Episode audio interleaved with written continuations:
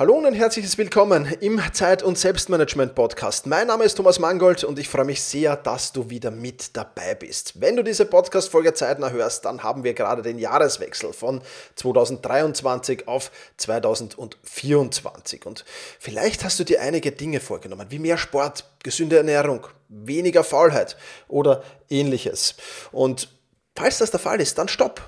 Dann warte noch. Stell dir vor, du könntest all die Mythen und Halbwahrheiten über Gesundheit und Wohlbefinden, die du dir bisher gehört hast, auf den Kopf stellen. Wusstest du, dass Dr. Daniel E. Lieberman, ein führender Anthropologe von der Harvard University, einige der gängigsten Annahmen über viele, viele Dinge in Frage stellt? Lass uns also gemeinsam darüber plaudern, was Daniel E. Lieberman äh, zum Themen wie Schlaf, Sitzen, Training, Faulheit, Genetik, Krankheiten und Zucker zu sagen hat. Und einiges davon, das kann ich dir jetzt schon versprechen, wird dich tatsächlich massiv überraschen. Bevor wir damit aber loslegen, freue ich mich, dass diese Podcast-Folge wieder einen Partner gefunden hat. Partner dieser Podcast-Folge ist Brain Effect. Und Brain Effect haut wieder ab morgen, Montag, dem 1. Januar 2024, für eine Woche lang 20% auf alles raus. Ich persönlich werde das wieder nutzen, um ein Bundle zu mir holen, nämlich das Anti-Brain Frog Bundle. Also Gehirnnebel-Bundle, Anti-Gehirnnebel-Bundle könnte man es übersetzen. Einfach für scharfen Fokus und scharfe Konzentration. Das steckt voller Nährstoffe für das Gehirn und vor allem auch gegen Müdigkeit. Was ist da alles drinnen? Schauen wir es uns einfach mal im Detail an. Wir haben die Fokuskapseln, die du aus diesem Podcast, wenn du ihn länger hörst, definitiv schon kennst. Ähm, für mentale Bauer genau dann, wenn es darauf ankommt, Vitamin B5 ohne Koffein und äh, ja, vieles, vieles mehr, das dich da konzentrierter und fokussierter macht. Dann haben wir die veganen Omega-3-Kapseln drinnen. Ähm, dein täglicher Gehirnsupport äh, mit veganen Omega-3. Und dann haben wir noch den die Pilzkomplexkapseln drinnen. Äh, mehr Pilzbauer geht nicht. Sieben Pilzextrakte in einer Kapsel. Ich sage die Namen jetzt nicht, äh, lauter Zungenbrecher, aber definitiv etwas, das sehr, sehr interessant ist. Also das Anti-Brain Frog Bundle, das wandert bei mir in den Warenkorb. Wie gesagt, wenn du die 20% dir ab morgen Montag sichern willst, dann nutz einfach den Code Thomas in Großbuchstaben oder nutz einfach den Link zum Anti-Brain Frog Bundle. Ähm, den habe ich dir auch verlinkt äh, in den Shownotes. Aber wie gesagt, du kannst auswählen, was du willst. 20% auf alles bei Brain Effect.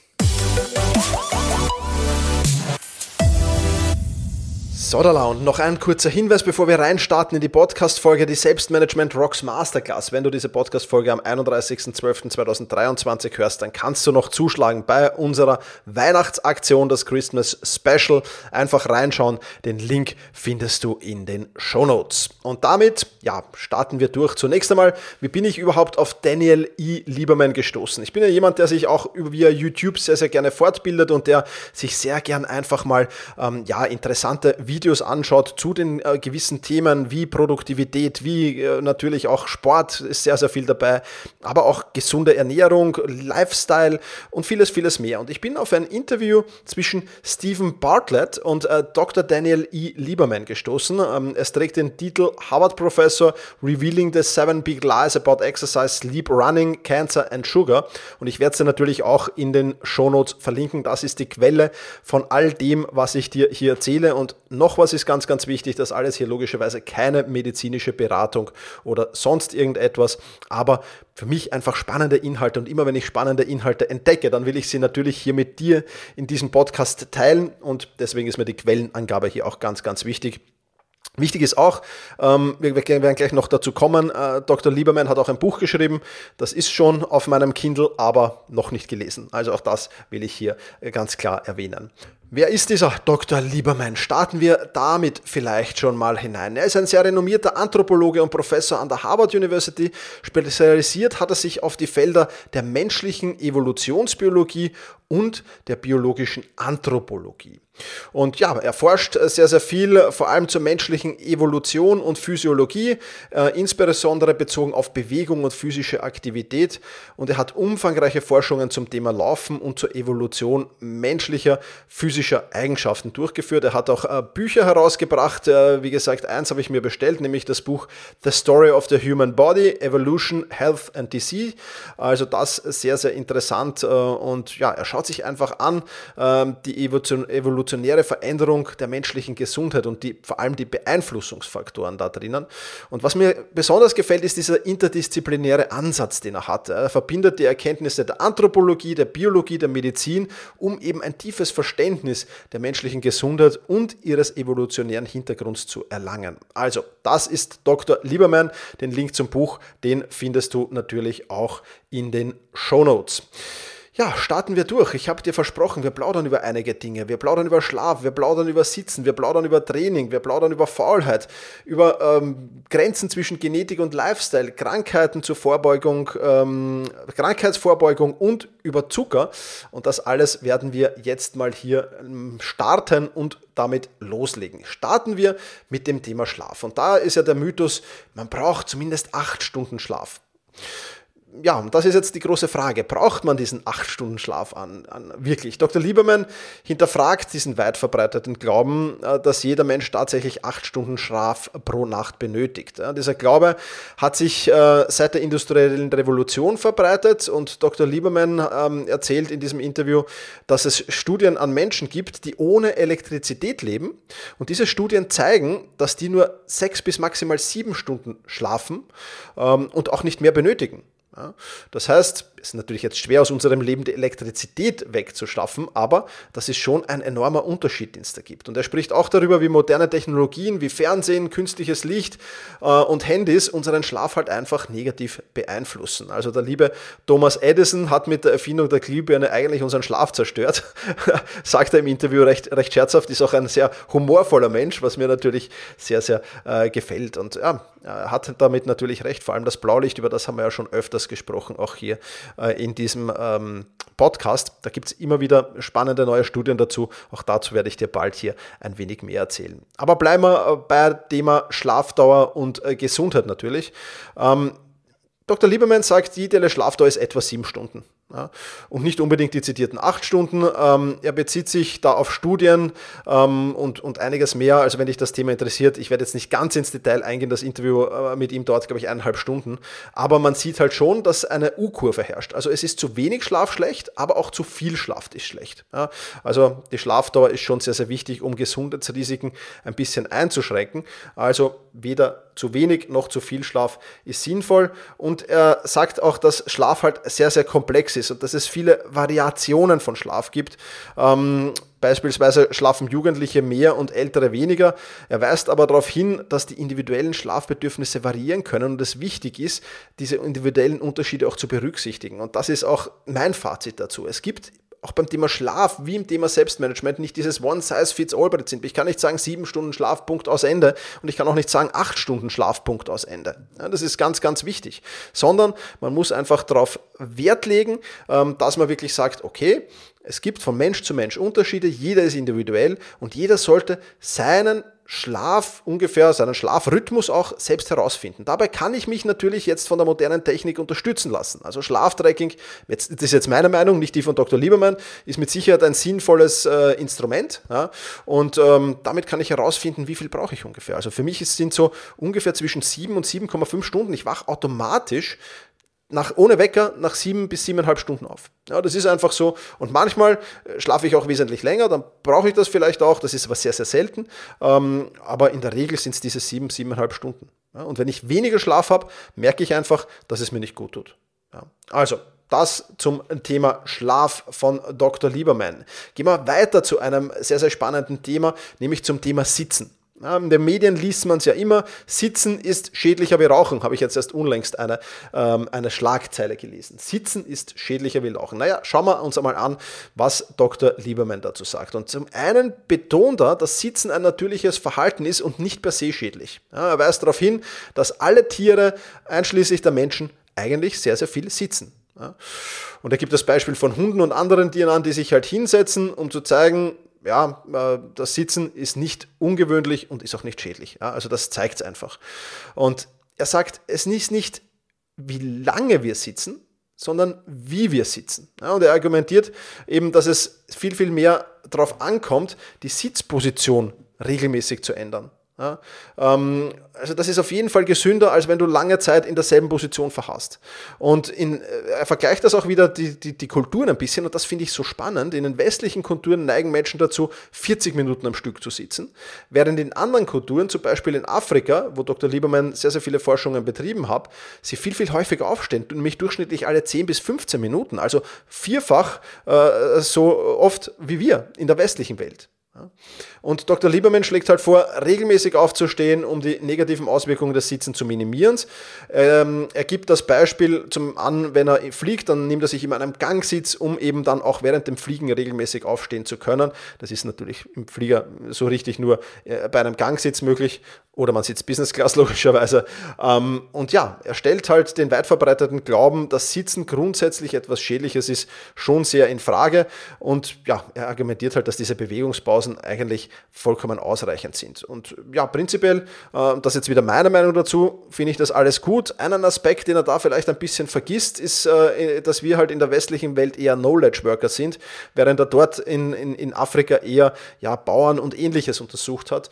Und ähm, da muss man natürlich schon dazu sagen, dass es hier auch den, nicht nur den Aspekt der Gesundheit gibt, sondern schon auch meiner Meinung nach den Aspekt der Produktivität, auf den man da einfach schauen muss. Und gewisse Arbeiten im Stehen zu erledigen und gewisse Arbeiten im Sitzen zu erledigen. Und wenn man aber dann sitzt, regelmäßig aufzustehen, ich glaube, das ist, das, ist das, das Geheimrezept, wenn du Knowledge Worker bist, dann ist das definitiv das, was da ja, mit Sicherheit interessant ist und mit Sicherheit spannend ist. Und ich glaube, das ähm, fasst ganz gut zusammen. Ich bin auch ein Mensch, der dann ähm, vor allem am Nachmittag des Öfteren sitzt, aber ich versuche tatsächlich auch regelmäßig aufzustehen und mich zu bewegen. Und es gibt ja auch dieses Tool an der Apple Watch, wenn man zu lange sitzt, dann ähm, erinnert die einen aufzustehen. Auch das finde ich äh, sehr, sehr interessant. Muss man natürlich auch immer aufpassen, ist das nicht mehr störend, reißt mich aus dem Fokus äh, und dergleichen mehr. Also mich erinnert das sehr, sehr selten, weil ich von allein merke, ich muss jetzt einfach wieder aufstehen. Also ich brauche irgendwie die Bewegung eigentlich eh ununterbrochen. Ich stehe auch jetzt, während ich diesen Podcast hier aufnehme. Also auch das ist definitiv etwas, was, ähm, ja, denke ich, wichtig ist und was man sich äh, aneignen sollte. Okay, damit hätten wir das Thema Sitzen mal abgehackt. Gehen wir weiter zum Thema Training. Und da unterstreicht Dr. Lieberman halt einfach die Wichtigkeit des Krafttrainings, vor allem wenn man älter wird. Und er erklärt, äh, dass er selbst seine Einstellung zum Krafttraining verändert hat und jetzt regelmäßig zumindest zweimal pro Woche Krafttraining absolviert. Das ist mal der eine wichtige Punkt. Und der zweite ähm, wichtige Punkt, auch so ein Mythos, sind ja diese täglichen 10.000 Schritte. Und ähm, Dr. Lieberman sagt einfach, okay, das ist jetzt eine willkürlich gewählte Zahl, die ursprünglich aus der Marketingstrategie eines japanischen Bedometer-Herstellers stammt. Ja, also die haben das einfach gesagt, oh, 10.000 Schritte ist super, also das haben sich Marketingmenschen überlebt äh, und nicht unbedingt Mediziner oder sonst irgendwas. Und das ist dann einfach eine Welle, die sich ja, übernommen worden einfach. Er betont aber schon, dass eine Schrittanzahl von 7000 bis 8000 pro Tag basierend auf epidemiologischen Studien durchaus sinnvoll ist. Also es müssen vielleicht nicht die 10.000 sein, aber 7000, 8000, das ist durchaus sinnvoll, das zu gehen. Und auch über körperliche Aktivität sagt er, dass die natürlich, haben wir schon gehabt, im zunehmenden Alter wichtig wird und dass man halt was tun muss und den Altersprozess extrem verlangsamen kann, wenn man sich regelmäßig bewegt. Ja, und vor allem äh, weist er dahin auf den Verlust der Muskelmasse, ja, äh, technisch als Sarkopenie bezeichnet.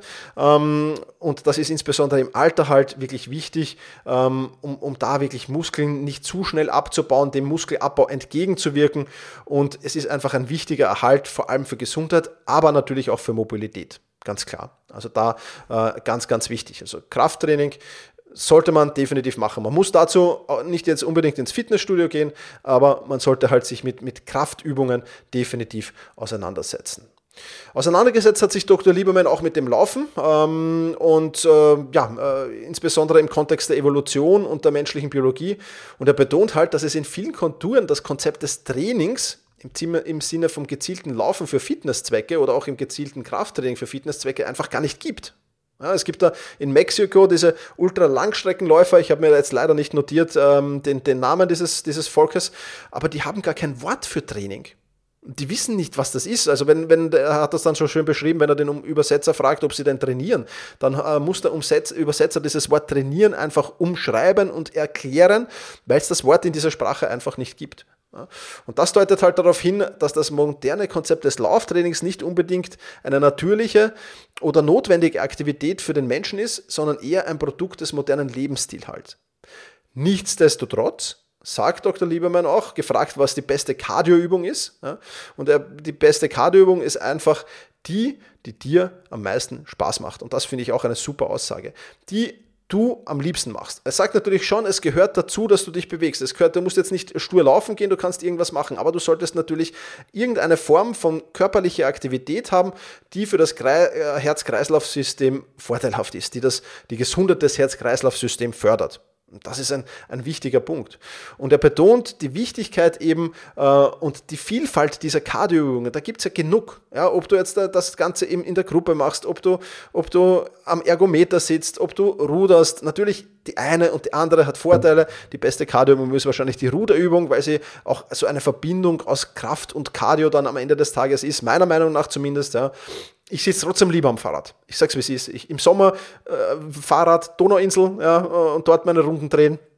Im Winter am Ergometer und ich nutze das Rudergerät auch im Fitnesscenter, aber halt nicht so oft, wie ich sollte, weil es mir einfach nicht so viel Spaß macht wie das Radfahren. Und ich glaube, es ist wichtiger, man macht was, was man Spaß hat, dafür macht man es regelmäßig, als was macht etwas, was einem keinen Spaß macht und dafür macht man es nur ab und zu. Also das ist meine Meinung, die ich jetzt einstreue.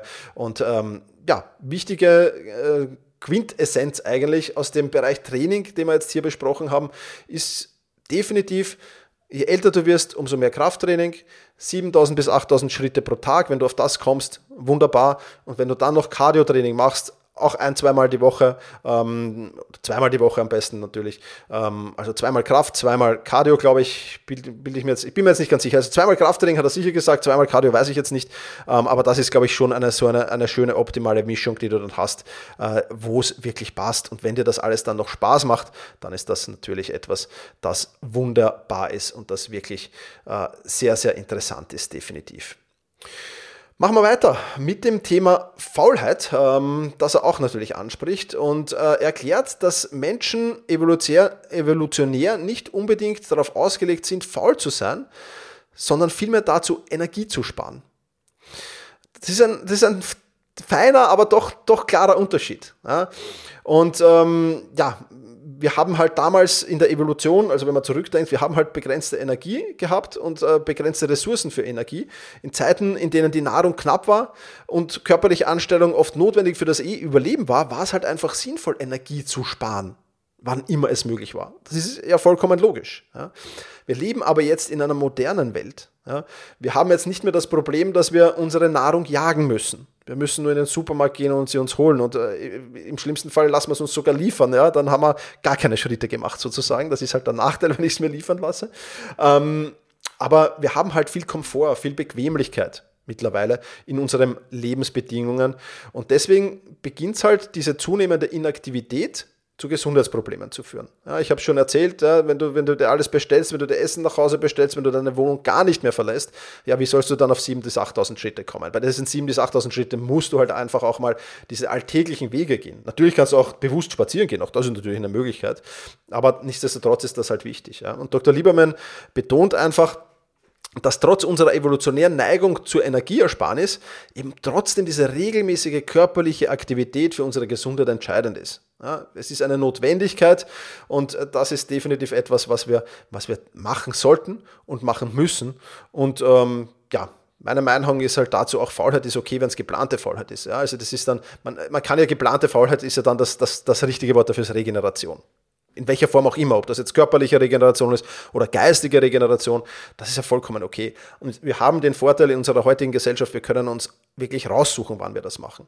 Und es gibt ja im, im, im Bodybuilding gibt es ja diesen Cheat Day, ja, wo man null trainiert, wo man essen kann, was man will und so weiter. Also das ist ja auch alles gut und Regeneration ist ja wichtig und gehört dazu. Wir müssen nur rauskommen aus diesem Energiesparen, weil das brauchen wir eigentlich nicht mehr so wirklich, zumindest jetzt nicht auf, auf, auf körperlicher Basis, ja, ähm, rein in dieses geplante Pausen für den Geist zu machen. Ich glaube, dass der Geist heute viel mehr beansprucht wird als früher logischerweise ähm, und deswegen ist das ein bisschen geswitcht. Also das, was früher der Körper war, ist heute der Geist meiner Meinung, ja, nicht jetzt Dr. Liebermanns und umgekehrt.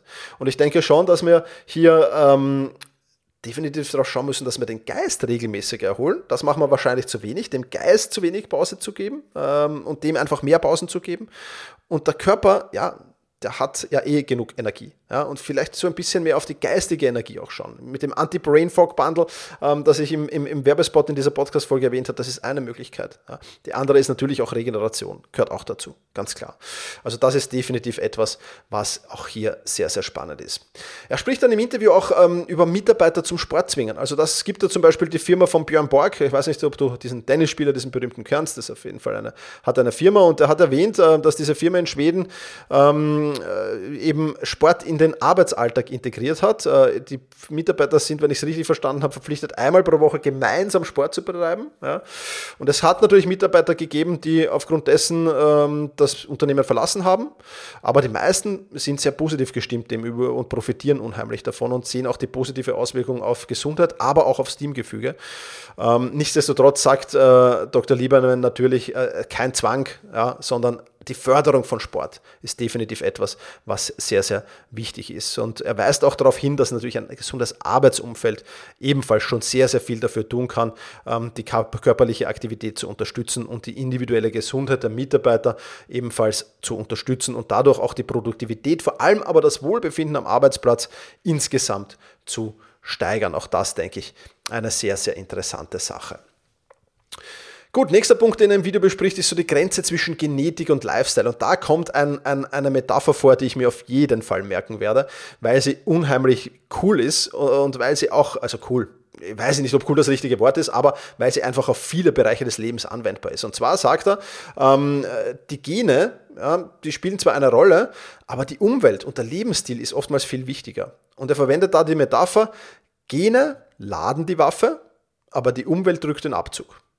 Und er spricht da jetzt natürlich von Gesundheit, logischerweise. Ja, also er sagt, ähm, bestimmte genetische Dispositionen können natürlich vorhanden sein bei jedem von uns, aber Lebensstilfaktoren wie Ernährung, Bewegung, Rauchen entscheiden letztendlich darüber, ob und wie sich genetische Risiken bei uns manifestieren.